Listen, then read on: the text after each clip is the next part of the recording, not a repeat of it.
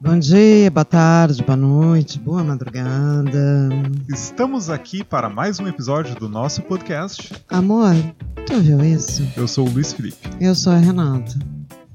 Não gravamos na semana passada porque tivemos uma semana passada cheia de eventos familiares. E a gente está tentando se organizar como é que fica a vida de podcast depois que a vida voltou. É, a vida normal voltou, gurizada. Então, eventos na rua e as pessoas têm muitos trabalhos para fazer e daí, né? Muitas pessoas que a gente não vê há muito tempo. Tá difícil se organizar, mas a gente está repensando o horário de gravação para que isso não aconteça mais. Maravilha. Então vamos para os fatos da semana, Renata. Posso dar um recado para os nossos ouvintes? Claro. Uh, vocês estão nos seguindo no, no seu espaço de ouvir podcast? No Spotify, no, no vocês fazem parte, já nos curtiram, nos seguem na, no Instagram. Essas coisas, assim, ajudem. Ajudem a nos divulgar. Uh, passem para alguém que vocês acham que pode interessar o podcast, ou só nos sigam, enfim, vocês vão receber lá que a gente postou, enfim. Claro, vamos formar aí uma comunidade, né, pra gente inclusive conversar mais a respeito das pautas. Eu sei que quando a gente fala aqui, vocês querem nos responder, vocês querem falar com a gente, né? Às vezes vocês querem falar com a gente, inclusive enquanto a gente está falando, mas a gente não está ouvindo. Então, né, a gente, vamos, vamos construir essa comunidade aí do nosso podcast. Se quiserem sugerir lá no Instagram como, enfim, seria interessante ter um grupo, um grupo aonde enfim, né, fica o questionamento e o pedido. Vamos começar pelo internacional? Tu queres começar Podemos pelo começar nacional? pelo internacional, claro. Bom, eu tenho uma notícia da semana passada, mas que, enfim, ela ainda é interessante, que foi o Trump recebendo visitas policiais em casa, né? Sim, ele foi ele foi alvo de um mandado de busca e apreensão né, do FBI por ter estar em posse de documentos sigilosos e de, e de coisas confidenciais dentro do, da sua, do seu resort em Mar-a-Lago, na Flórida. E foram encontrado docu do, encontrados documentos considerados top secret dentro do, da sua residência. Não? Uh, nisso tá um, um só para dele, uh, uh, dizendo que vai vazar os documentos e que não tem nada demais, e, enfim, né, dando, fazendo ameaças de que vai vir a público com documentos que em princípio não poderiam vir a público. Vamos ver. Mas eu gostaria muito de entender uma coisa: o que, que leva uma pessoa a levar documentos confidenciais top secret para a sua casa, sendo presidente da. Tipo, códigos nucleares, coisas. Meu Deus, sabe? Isso tudo é muito bizarro. Do, Sim, ele. Do princípio ao fim. Começou assim. a ser investigado como espionagem, né? Enfim. A coisa vai. O, o, o caldo está engrossando tipo, caixas e mais caixas, assim, de coisas confidenciais que foram para casa dele. Tipo, o que ele pretendia fazer? Qual o nível de. Sabe? É, é tudo muito bizarro. É, é, mas é aquela falta de noção do que, que pode, né? Eu acho que um pouco isso, assim. Não sei até que ponto é uma questão de, tipo, ah, que ele ia vender segredos. acho que não, eu acho que aquela coisa é meu, é meu, é meu, as pessoas estão acostumadas a serem donas das coisas, é meu. Né? Eu acho que combina muito mais com o perfil do Trump. Verdade. Né? Tipo, o egocentrismo e o, o mundo gira em volta de mim. Enfim. Mas. E aí começaram a vazar coisas também, tipo, ah, que na Casa Branca às vezes tu ia usar o vaso e tinha. Tava entupido por papel.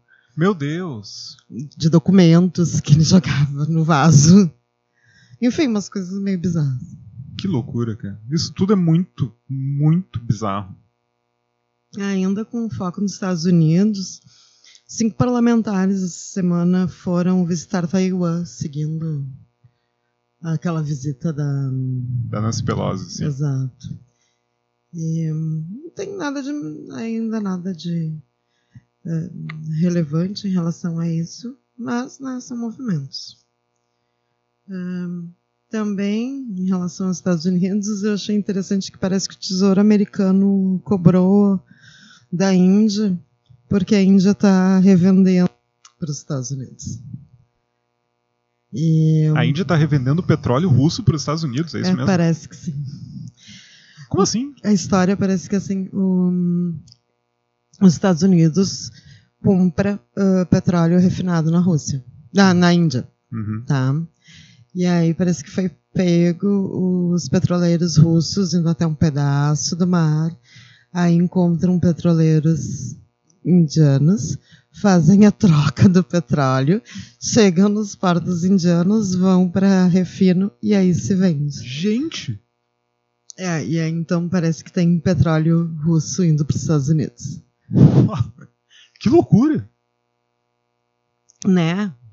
Achei interessante. Enfim, achei. Uma espécie de pirataria reversa, assim. É, tipo isso. Tipo, como a China tá. Agora, voltando, que a China. Essa semana bombou que a China tá fazendo muitas produções, abrindo fábricas no México para entrar nos Estados Unidos. Com produtos que os Estados Unidos não compram da China. Gente, claro, faz todo sentido, porque daí eles compram do México. Gente. Sim. Comex é um assunto muito fascinante, né, cara? Eu amo o comércio exterior por causa de coisas como essa, assim. Enfim. Sim, tem coisas muito interessantes. Ah, enfim, mas aí menos interessante, ou não. Ah, vem a questão da desaceleração do crescimento chinês que está acontecendo, né? Toda a questão de dos problemas dos imóveis, enfim. E, enfim, a China acaba sendo mais um dos centros de notícias que a gente tem. Ah, o Biden e o Xi Jinping eh, provavelmente se encontrem em novembro. Xi Jinping? Xi Jinping. Isso. Eu falei outra coisa, não. É, Ah, desculpa. tranquilo. Ainda bem que tu existe. provavelmente se encontrem em novembro, tá? Tá se organizando um encontro presencial. Depois de vários telefone... ah, encontros tele Teleconferências. é, enfim, telefônicos, telecon- con- conferenciais, seria encontros teleconferenciais. Aquele encontro por Zoom, né? Você tá me ouvindo? O microfone tá desligado. É, imagina um fala uma coisa constrangedora, o outro fala que não ouviu. Aquela coisa parece Leitura que labial. tudo isso. Mas leitura é, deve ser mais complicado fazer leitura na labial nesse contexto, Sem, sem dúvida. né? Enfim, mas até por causa do sotaque, enfim, toda é diferente. É diferente fazer leitura labial de jogo de futebol. Sim, claro. Enfim, ah, mas deve sair um encontro deles em novembro, ainda não se sabe exatamente aonde, mas provavelmente seja na Ásia. Lembrando que a China é o maior parceiro comercial do Brasil e dos Estados Unidos. né? E essa questão da desace- desaceleração chinesa pode trazer consequências para ambos os países. Né? que mesmo os Estados Unidos têm essa, essa relação estranha com a China, mas é- ela é um parceiro comercial importantíssimo. Uhum. E nisso, assim, ó, ah, falando na relação estranha, cinco estatais chinesas saíram da bolsa de Nova York essa semana. Hum. Resolveram que quer comprar a ação delas, vai comprar em Pequim. Caramba. Tá? E nisso o governo chinês está ah, incentivando outras empresas, né? empresas de, que não são estatais, de, de capital Aberto. aberto, que façam o mesmo. É um multilateralismo à força. Que loucura. Total e absolutamente. Mas é interessante ver um país se relacionando assim com os Estados Unidos, enfim. Para quem foi criado como nós fomos criados, como os Estados Unidos como centro do mundo. É, e... que ninguém podia. Todo mundo baixava a cabeça. É interessante ver uma outra potência. É. Enfim. Um, vamos para algumas coisinhas a respeito da guerra. Uhum. Tá. Uh, mas volt, uh, continuamos na questão comercial, mas uh, agora olhando para aquele lado do mundo de novo. entre o dia 22 de fevereiro e 22 de março, sabe que saíram 500 milhões da Arábia Saudita para empresas russas. Sério? Em investimento, sim. Se descobriu essa semana. Caramba! Então, assim, uh, porque, dito, por que, que isso é interessante? Porque a Arábia Saudita mantém relações fortes com os Estados Unidos, não? Sim. E, mas continua, enfim, investindo onde dá dinheiro. Caramba.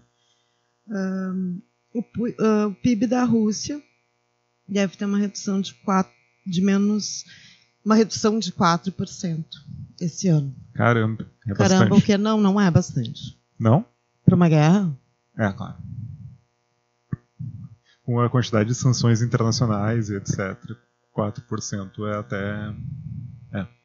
Estava se esperando uns 10%. Uau. Mas é que, enfim, é o país que está em guerra e que está sendo sancionado pelo metade do mundo. Sim.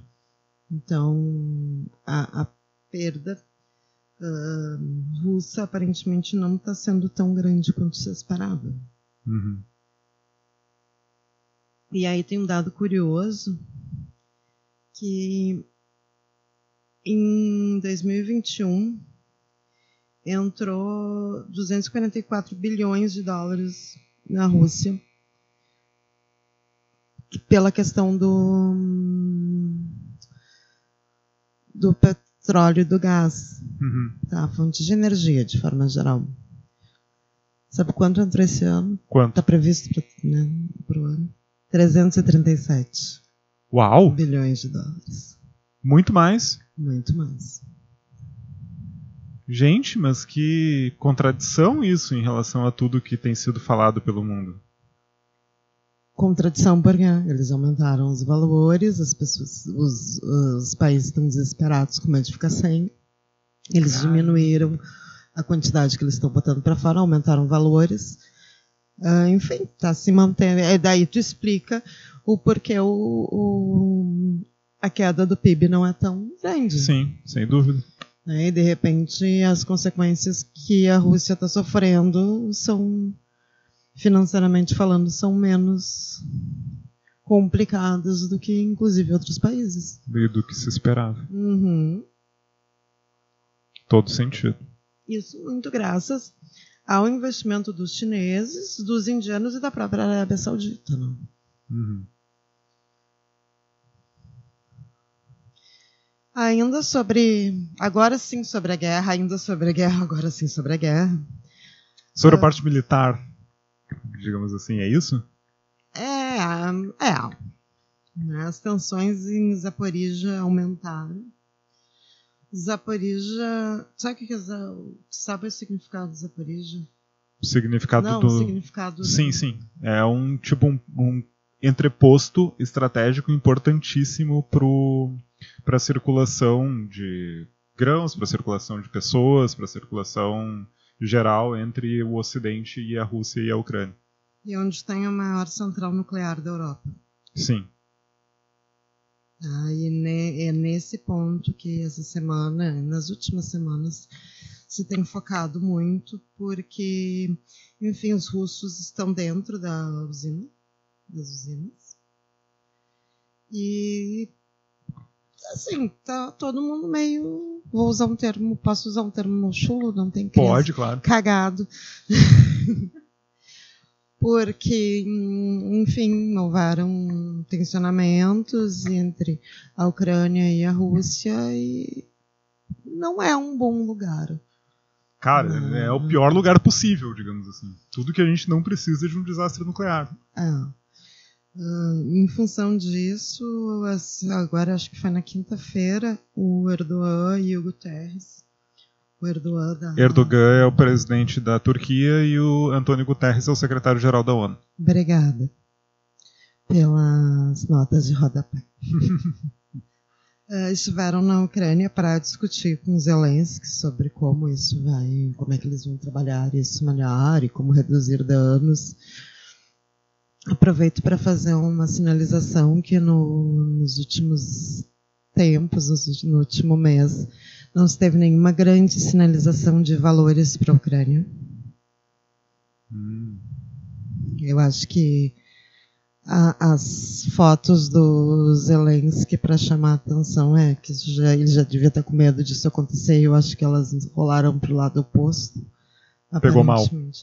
E além disso, é aquilo que a gente falou antes, a Rússia está perdendo menos do que se esperava, em termos de grana e de condições, e os países da Europa estão perdendo mais do que gostariam em relação ao medo climático, né? Enfim, como é Sim. é que fica, como é que o inverno vai chegar e aí? Sim, claro. Um, umas coisas que eu achei curiosas. um, o controle de entrada de russos na Finlândia aumentou. Tá? A fiscalização tá, eles não estão mais recebendo russos em princípio. E aumentou, aumentou não, se criou uma dificuldade de russos permanecerem na Letônia, residentes russos. Tipo, como se você renovar, né, a tua permanência, a tendência é não renovar, a não ser que tenha uma grande explicação. Uhum. Isso, paralelamente a isso, se descobriu que Malta está fornecendo passaportes e a título de investimentos já fazia isso. E agora está fazendo também com os russos. Caramba! Então, todas essas sanções contra entradas de russos, se o russo tiver grana. Podem... E Malta faz parte da União Europeia, não? Pode cair por terra. Não sei exatamente. Tá, mas de qualquer forma, Malta é uma, é uma ilha muito próxima da Itália, que fala inglês. Né? Tipo, é um. É extremamente importante estrategicamente para um oligarca russo ou para um russo ter um passaporte de Malta. E aí tu entra em qualquer lugar. Exato. Interessante, né? Sim. E aí eu queria fazer uma colocação que tiveram duas situações que eu gostaria que a gente pensasse um pouquinho essa semana. A primeira ministra da Finlândia uh, vazou um vídeo dela numa festa. E isso foi um escândalo. Eu vi. O ministro da Economia brasileiro falou mal da França. Isso não virou um escândalo.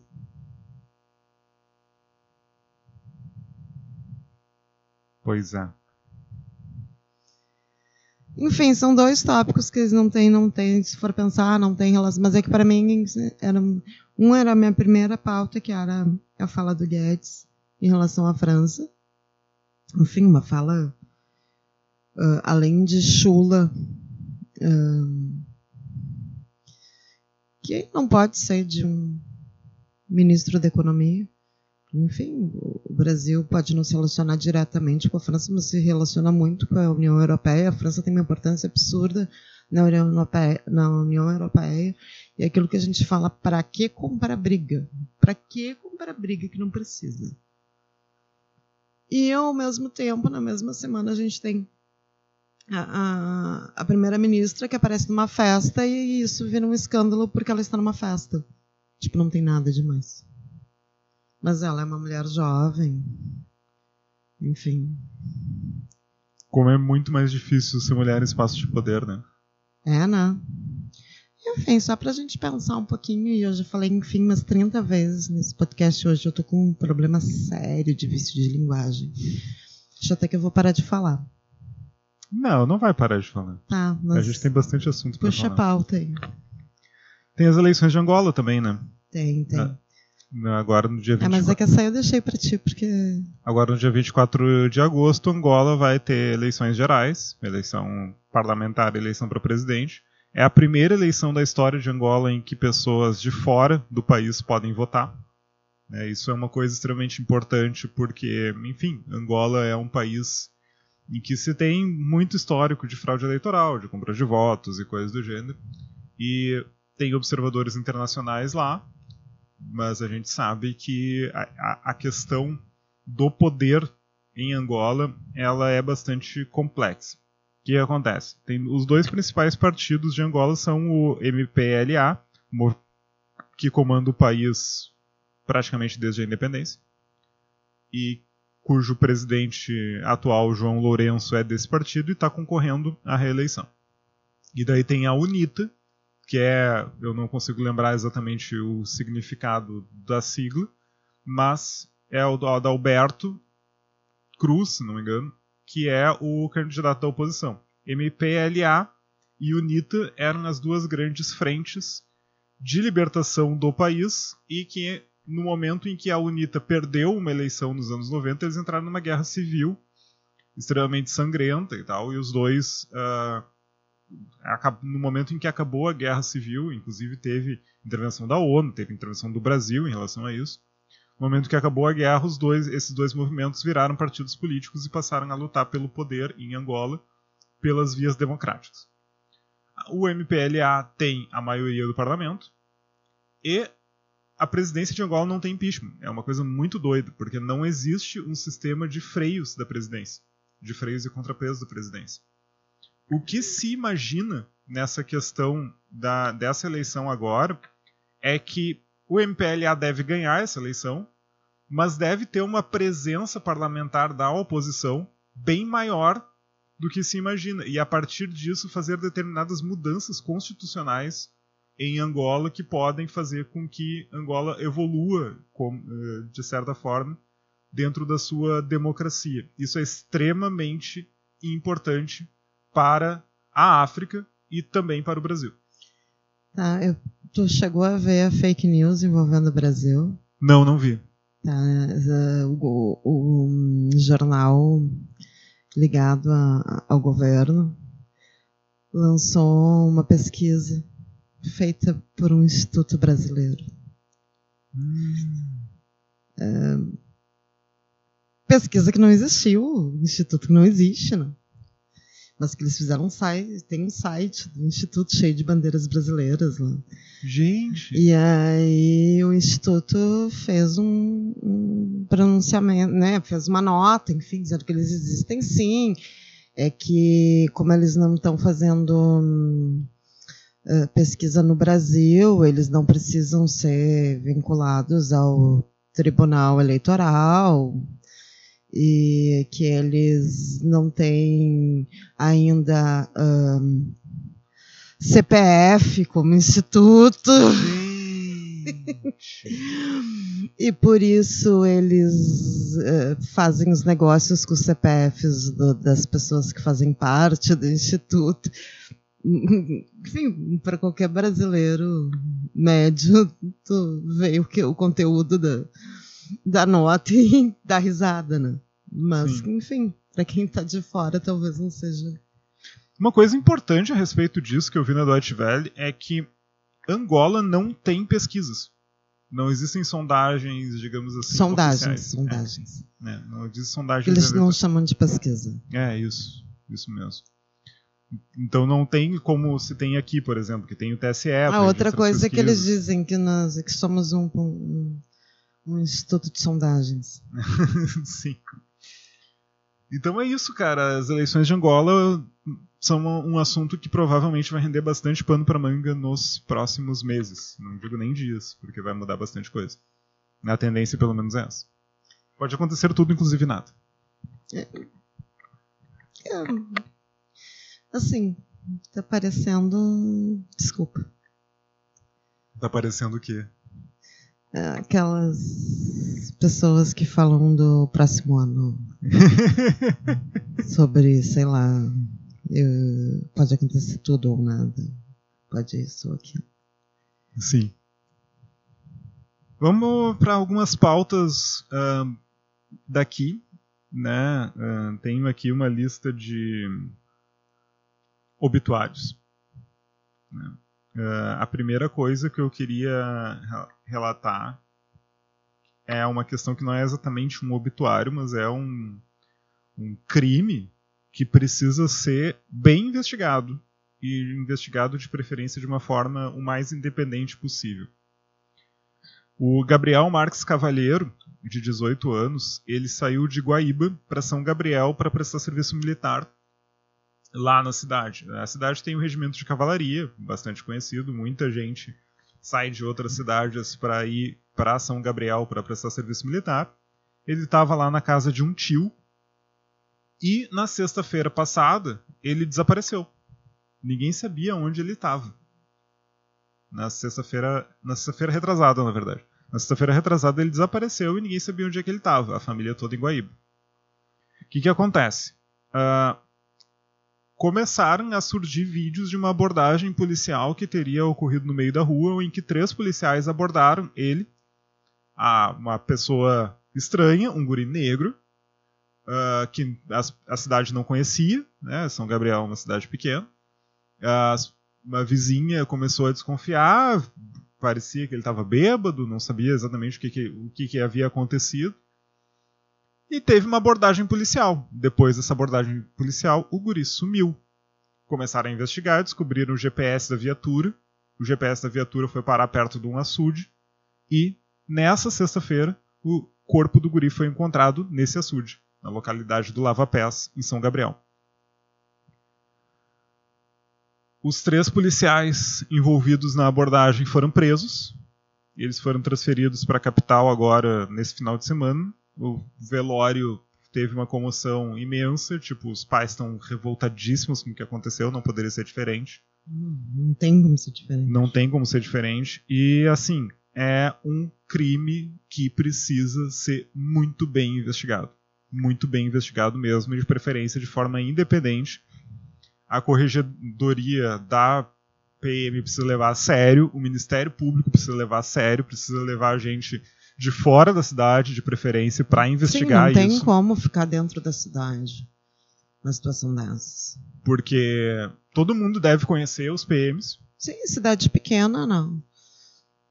E, enfim, cara, é uma coisa absolutamente escandalosa.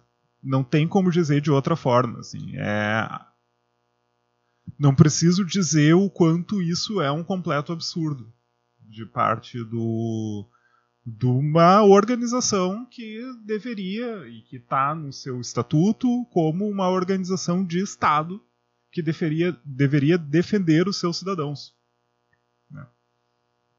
É, espero que, enfim, que as investigações sigam de forma correta e eu acho que uma coisa que a gente tem para fazer é observar e e observando como é que isso está acontecendo e se manifestar, né? Como sociedade civil. Porque, enfim, essas coisas horrorosas acontecem, não adianta a gente uh, ficar chocado na hora e não, não fazer a nossa parte para mudar esse tipo de coisa, inclusive para que, se for comprovado, né, que foi isso que aconteceu, para que os, os responsáveis sejam realmente. Um... Ah, tô falando baixo, desculpa. Para que os responsáveis sejam punidos de forma adequada, e é uma coisa que temos que estar de olho, né? mais uma vez. Exato. Dois obituários que eu queria chamar aqui de pessoas famosas que morreram nessa semana. Um, aos 84 anos morreu Armindo Antônio Ranzolin. Um, ele morreu no dia 17 de agosto, pai da Cristina Ranzolin, uh, avô da Antônia, filha da Cristina com Falcão, e Paulo Roberto Falcão. E um dos maiores narradores da história do Brasil. Narradores de futebol. Narradores de futebol, exato. Ele não. É que tu tem que explicar quem é, porque nem todo mundo é Sim, tão... claro. Cara, o, o Ranzolin foi uh, um narrador que fez parte de momentos históricos do futebol gaúcho. Ele foi o narrador da Guaíba, que na época era a maior rádio do Rio Grande do Sul, quando o Inter foi tricampeão brasileiro. Ele foi narrador da Guaíba também quando o Grêmio foi campeão da América e do mundo. Tanto é que aquele. Eu falei que acreditassem, eu pedi que acreditassem, eu nunca deixei de acreditar que o Grêmio seria campeão da América. Está inclusive imortalizado na música do Engenheiros do Havaí, né? Anoiteceu em Porto Alegre. Uh, não tinha bordão. Ele era conhecido como um cara que descrevia os lances e realmente, se tu ouve uma narração do Ranzolin, tu consegue entender tudo que estava acontecendo no estádio. Numa época em que TV não era uma coisa tão popular, né? não tinha imagem de tudo quanto é lado. Numa época que não era só meia dúzia que ouvia um rádio. É, sim, não era que todo mundo via rádio. E, enfim, cara, na minha opinião, o maior narrador da história do Rio Grande do Sul, Ponto final. e tava mal há bastante tempo, tava com Alzheimer, é, família passando uma barra, assim, em relação a para cuidar dele e tal. Uma perda enorme foi diretor de jornalismo da Gaúcha, se aposentou em 95 como na narração e depois ele dirigiu a, a Gaúcha até 2006 não tem colega dele e pessoa que, pessoas que foram, digamos assim, subordinadas a ele que não fale do quanto ele era uma figura humana como chefe, que é uma coisa extremamente difícil né, no jornalismo. Uh, e, enfim, cara, uma grande perda aí para o jornalismo brasileiro, não dá nem para dizer gaúcho. Um descanso para a pessoa. Exato. Um descanso. E daí também tem a Cláudia Jimenez. Uh, Cacilda, da escolinha do professor Raimundo, a Edileuza do Sai de Baixo, aos 63 anos, uma das maiores comediantes do Brasil, morreu agora aos 63 anos de insuficiência cardíaca. Ela teve, fez três cirurgias na, no coração, só que ela fazia radioterapia para tratar um câncer no tórax, o coração estava cada vez mais uh, prejudicado por isso, e daí ela não resistiu assim à última, à última cirurgia e daí teve insuficiência cardíaca.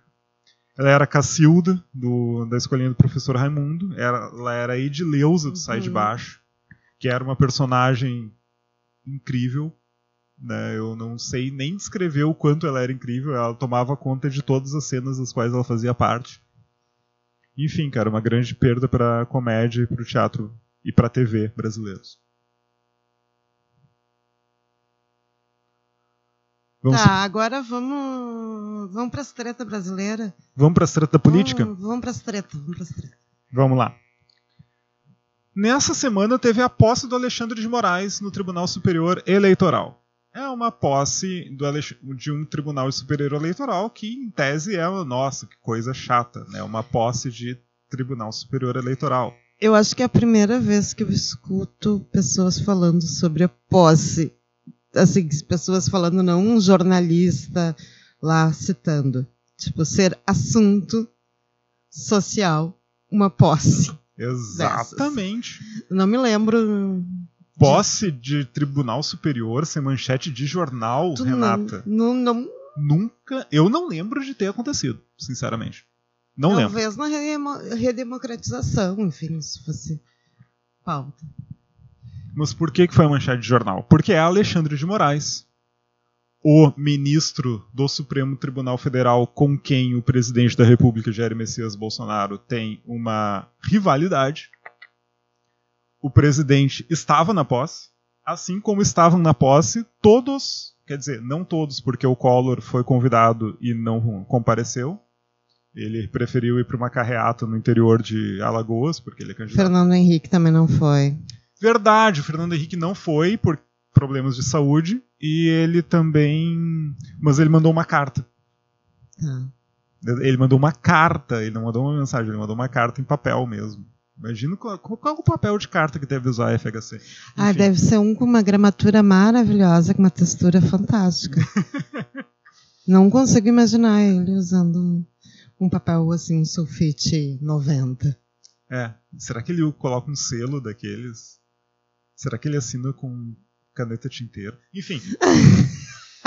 Como assim assina? Se, será que ele, ele datilografou a carta? Pois é. Ela é datilografada? Não sei, cara. Ou ela é a mão? Tadã. Grandes questões pra gente apurar. Ah. Mas vamos lá. Além do papel de é, carta eu quero do saber FHC, do papel de carta do FHC. Estavam lá José Sarney, estavam lá o ex-presidente Lula, estavam lá ex-presidente Dilma Rousseff e estava lá o Michel Temer. Que não é ex-presidente? Que é ex-presidente também. E Lula e Dilma ficaram de frente para Jair Bolsonaro. Né? E isso foi um grande assunto. Tipo, meu Deus, é, é a primeira vez que eles vão ficar de frente já como rivais. Uma torta de climão foi servida no Tribunal Superior Eleitoral. Não tem como dizer diferente. O Jair Bolsonaro chega, é aplaudido por todos, Lula toma uma água e Dilma faz uma cara séria. E Temer acaricia a mão. Mas Sarney... Michel Temer e Dilma Rousseff estavam separados por Lula e José Sarney, né? É, tipo, menos de 6 graus de separação. Alexandre de Moraes faz um forte discurso a favor da liberdade de expressão, mas diz que liberdade de expressão não significa liberdade de desinformação e liberdade de discursos de ódio. Todo mundo aplaude, Jair Bolsonaro não aplaude. Então, cara, puro suco de climão no Tribunal Superior Eleitoral. E tá saindo, saiu uma fake que o Alexandre de Moraes era estava, tipo, falando coisas pro Bolsonaro porque ele era do time do Lula. Meu Deus. Alexandre de Moraes é sempre bom lembrar quem é Alexandre de Moraes. Pois é, por favor, esquecem. as pessoas estão assim, né? eu tô vendo inclusive pessoas chamando ele de coisas, tipo, é quase o novo Moro. É sempre bom lembrar que o Alexandre de Moraes, tá, ok, um dos maiores constitucionalistas do Brasil em relação a livros que escreveu, oriundo da faculdade uh, do Largo de São Francisco, etc, etc. Mas ele foi. Como é que ele ascendeu para a política? Ele foi secretário de segurança do governo Geraldo Alckmin, do PSDB. Ele, é, inclusive... É, foi isso, por isso é fake, porque como ele começou na, na área política, né, a aparecer. Que? Aproxima mais o microfone. Ah, tá. Como ele começou na área política a aparecer por causa do Alckmin, então ele é um grande apoiador do Lula.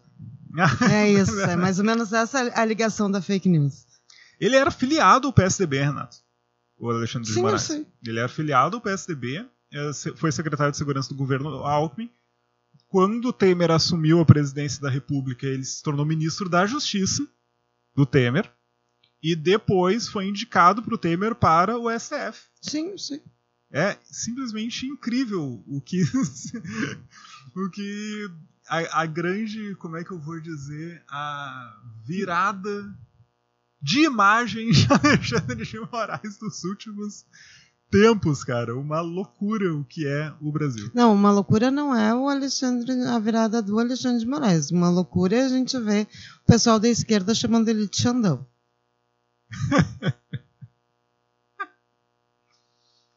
Xandão. Ele não, não tá muito diferente, assim. Tão diferente. A torcida que tá. É verdade sabe que Alexandre de Moraes luta Muay Thai, tá? E é torcedor do Corinthians. Talvez daí que venha o apelido de Xandão. Xandão hum. do Muay Thai. Hum. Pô, Xandão do Muay Thai é um nome de presença numa torcida do Corinthians. É, melhor cabeça de ovo. Mas não é como os bolsonaristas chamam ele. Os bolsonaristas e o PCO. Não vamos esquecer de Lourdes Melo, candidato do PCO do Piauí, que chamou ele de cabeça de ovo num debate. Gente, alguém viu isso? É, sempre é, bom lembrar. Procurem, procurem. Qual é o, o nomezinho que é pra procurar? Lourdes Melo do PCO. Ele é o primeiro grande meme da campanha eleitoral no geral. Mas vamos lá. Esse discurso do Alexandre de Moraes foi tido como uma mensagem de apoio, de suporte ao sistema eleitoral, às urnas eletrônicas, que a gente sabe que nesse momento é uma coisa extremamente relevante, porque muita gente desconfia desse sistema. Então, ele defendeu e não defendeu pouco. Ele defendeu o óbvio. Ele fez o óbvio Sim. que ele tinha que fazer. E é um, uma grande coisa. Exato. Que momento. E a outra treta de grandes proporções que aconteceu foi que o youtuber Wilker Leão estava no cercadinho onde normalmente. Cercadinho é onde os apoiadores de Bolsonaro vão lá receber o presidente da República em Brasília. Ou perto do Palácio da Alvorada, ou perto do Palácio do Planalto. Varia. Ah, tem dois cercadinhos. É, varia os cercadinhos. Às ah, vezes. eu achei que era sempre o mesmo. Não, não. Tem Ai, como eu sou ignorante. Tem vários. É, é, eles chamam de cercadinho porque ele é um lugar que fica onde ficam separados por gradis os apoiadores, né? Aham. E nesse Não, caso eu, não- eu não sabia que tinha mais de um, eu achei que era sempre no, no Palácio da Alvorada. É, é que ali é o cercadinho oficial, Ah, assim. Onde, tá. Mas aí qualquer encontro do Bolsonaro onde ele fala para apoiadores passou a ser chamado informalmente de cercadinho, entendeu? Ah, tá. Entendi. É o que acontece. Esse rapaz, o Wilker Leão, Quem é o Wil- o Wilker Leão? ele é um youtuber militar de direita que ele há bastante tempo tem confrontado bolsonaristas ah, porque ele considera que o Bolsonaro é um cara que se vendeu para o sistema, né? Ah, Ele era um Bolsonaro raiz? aparentemente sim. Sim. Eu não sei toda a história do Wilker Leão, mas aparentemente sim. E tem, isso é uma coisa com alguma frequência, assim, tipo os Weintraub, por exemplo, estão há bastante tempo nessa, nessa toada. O que acontece, Renata? Ele foi 56 dias seguidos para confrontar os bolsonaristas. E ele publicava todo dia um vídeo diferente. Nossa. Tipo, confrontando bolsonaristas. Dia 1, dia 2, dia 3, todos os dias. Até que um dia ele conseguiu falar com o próprio presidente Bolsonaro. E aí, Bolsonaro? Como é ser tchutchuca do Centrão? E daí Bolsonaro o agarrou pelo braço. Tentou tirar o celular dele. E ele foi agarrado pelos seguranças, obviamente, né, nesse contexto. Esse foi o 56º dia em que ele estava lá, com essa galera. O presidente pode se colocar em risco, sim. Então, em tese não. em tese, não. Não pode. Porque isso pode acontecer absolutamente qualquer coisa. Poderia. É um youtuber, o Wilker Leão, mas poderia ser um maluco. Poderia ser um Adélio. Poderia ser uma pessoa que eh, viesse armada. Sabe? Poderia. É um risco muito grande mesmo. Pois é, não deveria pela questão da segurança nacional, não tem todo um esquema, assim. Exato. Tipo. Preservação do. é bastante arriscado aquele cenário ali, onde isso aconteceu. Aí o Bolsonaro deu um discurso para os apoiadores, pediu para que os apoiadores não caíssem em provocações, etc, etc, etc. Não agarrassem. o- É. Nossa.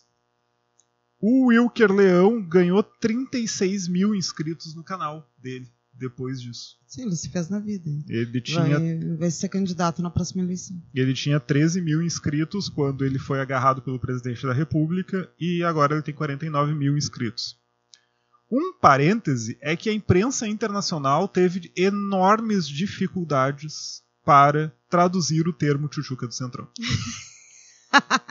e daí tem uma reportagem do Jack Nickas no, no New York Times em que ele vai atrás de tradutores, inclusive, ele vai atrás de correspondentes internacionais para que eles digam como é que eles conseguiram traduzir. E daí alguns traduziram Chuchuca como queridinha, outros traduziram Chuchuca como marionete, outros traduziram Chuchuca como eh, uma pessoa que. eh, um títere, algo assim. Mas a tradutora Flora Thomson DeVoe, que é a tradutora oficial do Machado de Assis, Uhum. né? Ela traduziu Chuchuca como uma espécie de brinquedinho de pelúcia. Ok. Ela foi e daí era pussy wussy ou algo assim em inglês. E daí foi esse o termo que foi utilizado no mas a reportagem do New York Times que descreve o fato e descreve a dificuldade do de traduzir isso em inglês é uma delícia. É uma recomendação. É, vou colocar lá no, no Orelo. A agenda, galera, das eleições para essa semana. É, Ah, não, primeiro vamos para as pesquisas, né? É. vamos para as pesquisas. Saíram nessa semana as duas principais pesquisas presenciais do Brasil, que são o IPEC, antigo IBOP, e o Datafolha. Por que, que o Ibope mudou de nome? Só pra dificultar a cabeça da gente. Não, o que, que acontece? O Carlos Augusto Montenegro tem o do, é, ele é o no dono da marca Ibope, é o ex-presidente do Botafogo, inclusive. E o Ibope Inteligência ele mudou de estrutura, digamos assim. Ele passou a ser Ele foi comprado pela Cantar, que é uma empresa internacional de pesquisas, e ele passou a fazer pesquisa de audiência, pesquisa de inteligência de mercado, etc, etc, e ele saiu das pesquisas de opinião. E daí os ex-diretores do IBOP, que, quis, que, quiseram continuar no ramo das pesquisas de opinião, fundaram esse novo instituto, que é o IPEC. Ah, entendi. Uh, e daí a pesquisa IPEC, que foi feita no dia 12 a 14 de agosto com 2 mil pessoas em 130 municípios, deu na estimulada os seguintes dados. Lula com 44% do, das intenções de voto, Bolsonaro com 32% das intenções de voto, Ciro Gomes com 6%, Simone Tebet com 2%, Vera Lúcia com, do PSTU com 1%, aí todos os outros têm 0%. Brancos e nulos 8%, não sabem, não responderam, 7%. A pesquisa Datafolha, que entrevistou impressionante 5.744 pessoas, eu não lembro de uma pesquisa presidencial tão grande. Muito grande, não. É que é. eu acho que, enfim, é um cenário que também tu não lembra.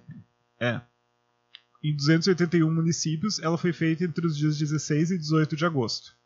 Nessa pesquisa, Lula aparece com 47%, Bolsonaro com 32%, Ciro Gomes com 7%, Simone Tebet com 2%, Vera Lúcia do PSTU com 1%, brancos e nulos 6%, não sabem não responderam 2%. A diferença... O mais baixo, branco eu não sabem não responderam. Isso mesmo. Isso aí deve ter alguma coisa a ver com a forma de pergunta. Deve, com a forma de pergunta e tem a questão do lugar onde é feito. O IPEC entra nas residências e o Datafolha vai a lugares públicos. Hum, tá. Essa é uma diferença bem significativa entre as metodologias das duas pesquisas. Agenda, tá? Vai ter sabatina do jornal. Fala, desculpa. Não, não, uh, não tem previsão ainda do, de quanto tem a próxima pesquisa, não. Tem. Ainda não tem. Tá. Porque eu, eu, eu acho que a próxima pesquisa que vai ser pós-TV, que vai ser um um retrato mais fiel, não. Isso é bem importante que tu falou agora, Renato, porque a TV começa no dia 26. Começa a campanha eleitoral em rádio e TV. Começa no dia 26 de agosto agora, na sexta-feira. Então... É porque a gente ainda não tem ideia de como é que vai ser a apresentação dos candidatos, né? De verdade, assim, na televisão. Isso pode mexer um pouco com, com alguma coisa, enfim. Exato. E começa a pesquisar, é, começa a eleição ela está muito acirrada, qualquer alguma coisa faz muita diferença. Verdade. Nessa semana começa as sabatinas no Jornal Nacional. Bolsonaro fala na, nessa segunda-feira, dia 22. Ciro Gomes vai na terça-feira, dia 23. Na quarta-feira não tem sabatina, porque o Jornal Nacional começa mais cedo. E daí tem jogo de futebol. E daí o candidato que entrasse na sabatina na quarta-feira teria menos tempo. Sim então não vai ter. Na quinta-feira, o Lula, dia 25. E na sexta-feira, dia 26, a Simone Tebet. São esses os quatro candidatos que vão para a sabatina no Jornal Nacional. O primeiro debate vai acontecer no dia 28 de agosto, na Band. É um pool de emissoras, é a Band mais um monte de gente que eu não lembro exatamente qual é. É domingo. No domingo. Uhum. E o detalhe é o seguinte: todos confirmaram presença. Todos confirmaram presença. Todos confirmaram presença. Isso quer dizer que Lula, Bolsonaro, Ciro Gomes, Simone Tebet, aí vão entrar também Luiz Felipe Dávila do Novo, Soraya Tronic do União Brasil, porque eles, apesar de ter 0% nas pesquisas, eles têm representação uh, na Câmara dos Deputados. Uhum eles, todos eles vão para esse debate. E a Vera não. A Vera não, porque o PSTU não tem representação Eu na Câmara dos Deputados. Eu acho isso muito injusto. Porque ela tem, não tem representação, mas ela está melhor que eles nas pesquisas. Enfim. Não, eu acho que, na verdade, nenhum deles devia aparecer no debate, mas enfim. Eu acho que tinha que ter um mínimo de, de intenção de voto. Porque para ser levado a sério, né? É, a regra, nesse momento, a regra eleitoral, ela fala em representação no Congresso. Não, eu sei, mas eu posso não concordar. tipo, eu Sem sei, dúvida. tem tanta coisa que concordar é outra. Não, é que tu fica pensando assim, né? Tipo, uh, alguém que, tipo, uma pergunta, claro, eu vou colocar no mesmo, mas mesmo a, a Vera Lúcia, vamos dizer, se ela tivesse representação. Uma pergunta ou uma forma de, de abordagem da Vera Lúcia com o Bolsonaro, ela pode ser qualquer coisa. Assim como do, do candidato do novo com o Lula. Enfim, porque não tem. São, não são pessoas que estão no mesmo. No mesmo. Como é que eu vou dizer? Uh, ter que cuidar o que fala, ou enfim. Então, são pessoas. Quem está mais abaixo está fazendo campanha, na verdade, é para seus. Uh, para, para, para o legislativo, né? É um número. Enfim. Não sei se eu estou errado nesse pensamento. Ah, eu particularmente acho que a legislação eleitoral brasileira ela é muito restrita. Ele, ela é muito, como é que eu, nesse sentido, assim, no sentido de debate, concessão pública, etc, etc. Acho que isso tem a ver com o fato de que o Brasil não era uma democracia quando aconteceu a Constituição de 88 e se estabeleceu a legislação eleitoral, e se tornou uma democracia plena. Dito isso, acho que dá para evoluir em alguns aspectos a legislação eleitoral, como, por exemplo, questionar essa questão do. Tá, o que, que importa mais, a representação no Congresso ou a configurar na pesquisa eleitoral?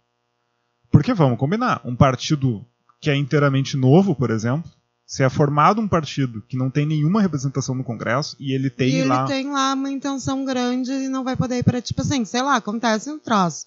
Partido novo, né? Foi configurado um partido que é. Não o novo, que é novo. Sim, sim. Uh, e aí, tipo, mas o candidato está ali com 15%. E não precisa e não é chamado para debate porque não tem representação. Isso é ridículo. Pois é, isso, são coisas que eu acho que poderiam se evoluir assim, em relação à, à configuração da legislação eleitoral brasileira. É, eu acho que se tá. Eu, eu acho injusto, assim, ter, ter tipo, o candidato do novo que não tem intenção de voto, que tem menos de 1%, e a Vera que tem 1%. Não. Não acho justo como é feito. Enfim, mas isso não interessa, é só a minha opinião. Se a tua opinião sempre interessa. Esse é o teu podcast, me ouvindo, é algo talvez interesse para alguém. Então. Para encerrar, porque nós vencemos toda a pauta, eu gostaria de chamar um dos fatos mais importantes que aconteceu nessa semana, que eu, eu ainda não entendi como é que o Brasil não parou, como é que as pessoas não estão nas ruas em relação à separação de Simone e Simaria. Uau! Simone e Simaria oficialmente se separaram. Só para esclarecer, essa semana foi a semana do Dia dos Pais, foi a semana do aniversário da mãe dele, que eu achei que era sobre isso que ele ia falar agora. tá, vamos lá. Simone. Já que a gente entrou, eu queria mandar um abraço, um grande beijo para minha mãe, que fez 71 anos, que é a nossa apoiadora, né? 71 anos no nosso no dia 13 de agosto. Pro Tijolito. E pro Tijolo, pro Vinícius Caetano Bauer, que também nos ouve, que é nosso apoiador, que tem 38 anos agora. Na verdade, não sei se ele tem 38, mas a gente pode considerar que ele tem uns 20, né? Não. 21? Não. Não? não, já disse que a tua mãe tem 17. Tá, tá bem. Tu anda te puxando demais. O tijolinho, ele tá com 32 e ele ainda faz.